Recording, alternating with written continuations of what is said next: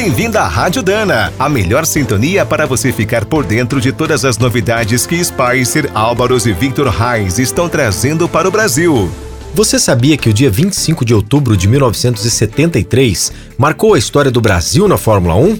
Hoje vamos relembrar a saga da equipe Fittipaldi.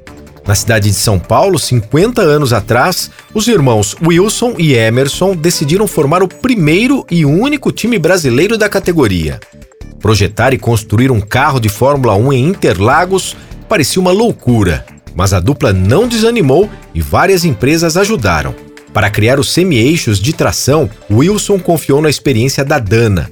Foi feito um projeto incrível, apenas com peças Spicer nacionais. Batizado de FD01, o primeiro modelo da Fittipaldi foi apresentado em 16 de outubro de 1974. No dia 18 de novembro, acelerou em Interlagos. A equipe brasileira competiu na Fórmula 1 entre 1975 e 1982. Chegou a superar a McLaren, Williams, Renault, Alfa Romeo e até a Ferrari. Também marcou uma geração com o segundo lugar de Emerson no GP Brasil de 1978, corrida que inaugurou o autódromo de Jacarepaguá.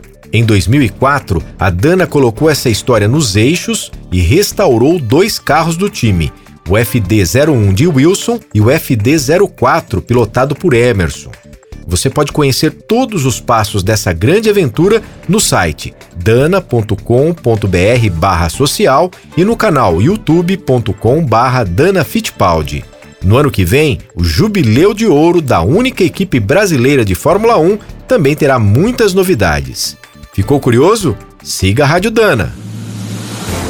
Você acabou de ouvir mais um boletim da Rádio Dana, com o apoio de Spicer, Álvaros e Victor Reis, a nossa trinca de ases em componentes para transmissão, suspensão, direção e motor.